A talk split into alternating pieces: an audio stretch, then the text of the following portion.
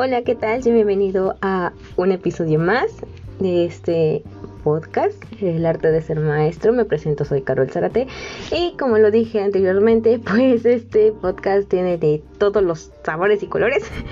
Y el día de hoy traigo un tema de dinámica de grupos, que es el trabajo en grupo de los centros educativos que fomenta actitudes para la convivencia. Para ser más, y más precisos, este es un se hace de forma grupal dentro de cada centro educativo, teniendo en cuenta que pues podemos cooperar en este grupo, por ejemplo, trabajar en equipo y poder tener una buena facilitación. En el caso de lo que son los centros educativos, nos vamos a centrar en un solo objetivo, que es el proceso de cómo poder crear una adaptación tanto de las emociones, la conducta del propio alumno. Es decir, eh, en pocas palabras vamos a trabajar en conjunto para un solo objetivo, aparte de enseñar y aprender. Claro, pues tenemos que mejorar muchas cosas de nuestros alumnos, como una de ellas pues sería la autoestima y la independencia. Recordemos que esto se va trabajando desde la autoestima y la independencia se van trabajando desde muy chiquitos y pues esta es una ventaja muy importante.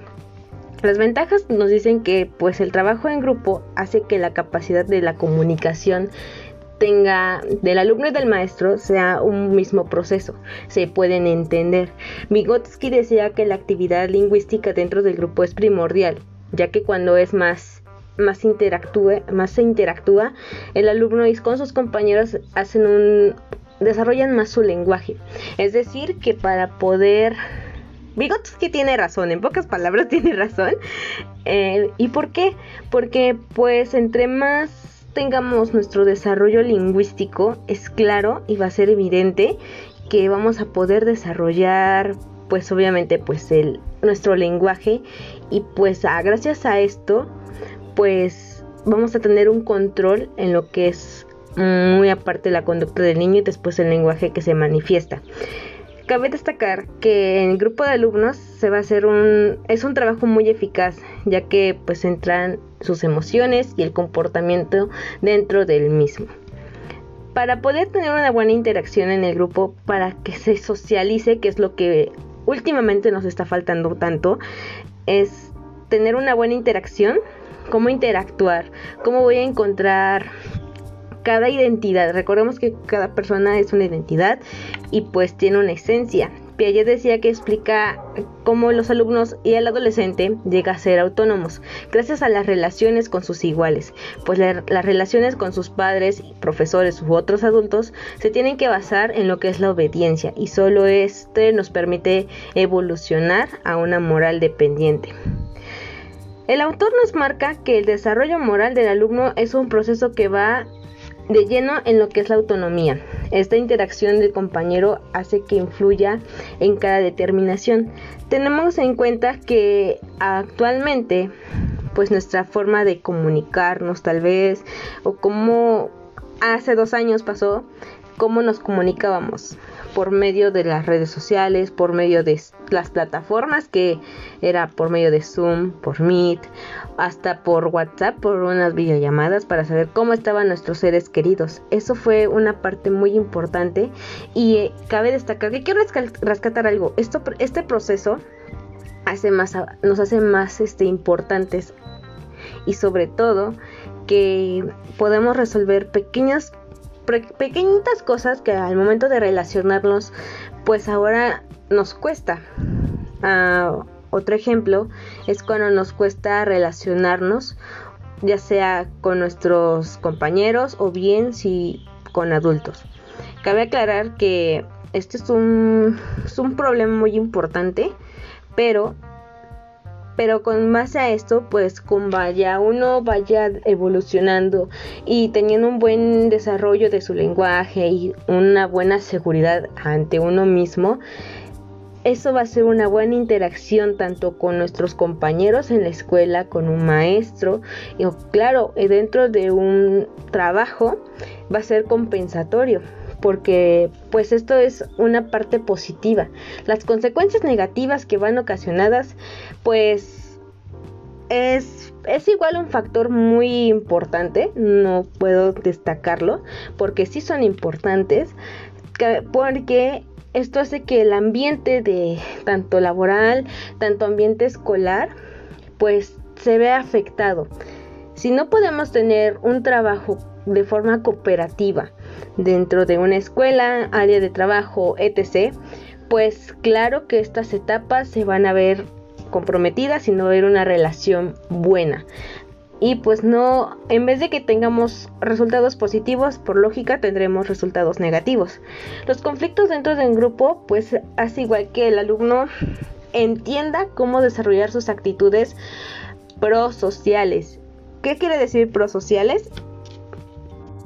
Son aquellas conductas de comportamiento que beneficia a otros o que tienen consecuencias sociales positivas que tomamos en cuenta van incluyendo las conductas que van a cooperar y tienen una solidaridad.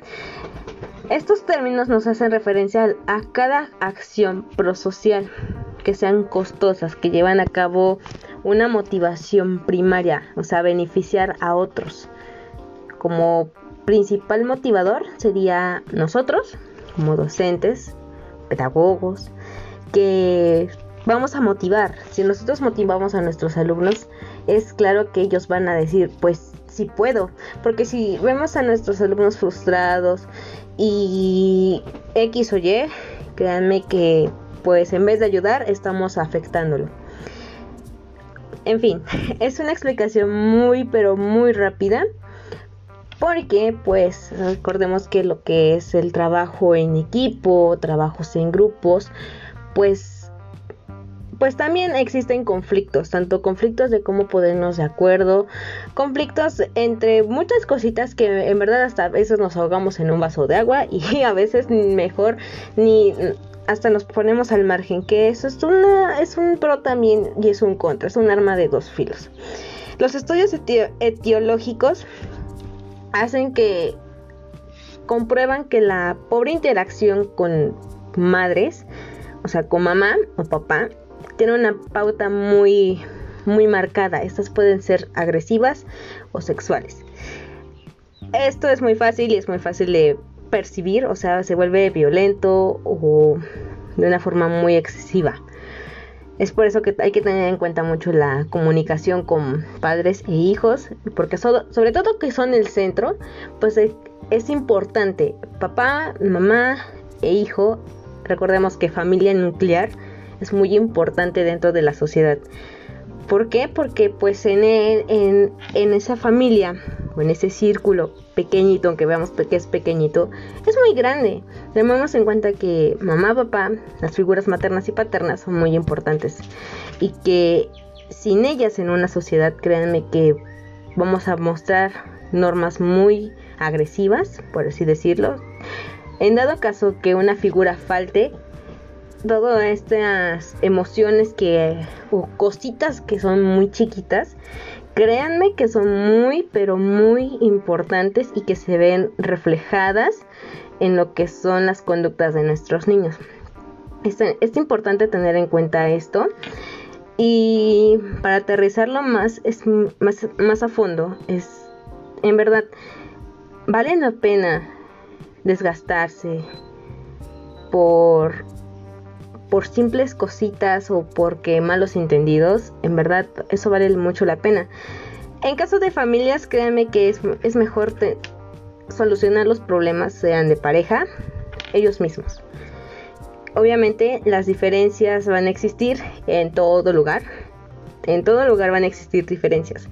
Pero siempre y cuando tú te entiendas con la persona, con la persona que tú estás conviviendo, conociendo, en verdad debes de conocerla muy a fondo y poder decir, ok, tengo la oportunidad de resolver un conflicto y sé cómo arreglarlo. También tomemos en cuenta que hay conflictos que pueden ser ficticios. Eso está muy, muy a pro. Eso se conocen como que se van adaptando de forma automática y tienen diferentes que van construyendo una similitud. Y ya para concluir, tengamos en cuenta que estas que estas cositas tan chiquitas Ah, por cositas muy chiquitas tenemos que fomentar un programa de meditación para que el alumno pueda poder sacar lo que él siente y no se sienta rechazado. En algún momento nos hemos sentido rechazados hasta por nuestras propias, por nuestra propia comunidad escolar, por así decirlo. Y este papel lo tiene que llevar un mediador, es el que va a evitar centrar el problema en un solo agresor es importante tener en cuenta que igual debemos saber el contexto y con qué fin nos vamos a movilizar para tener una audiencia y poderla transformarla en algo bien, en algo positivo.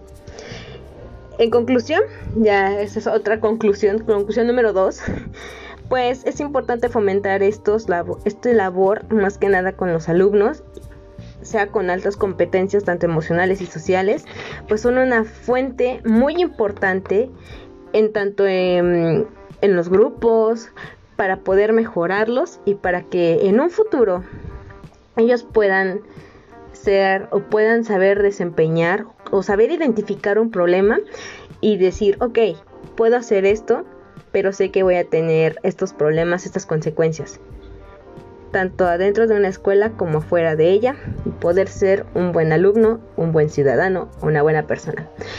Esto sería todo. Me vuelvo a presentar, soy Carol Zárate y nos vemos en la próxima.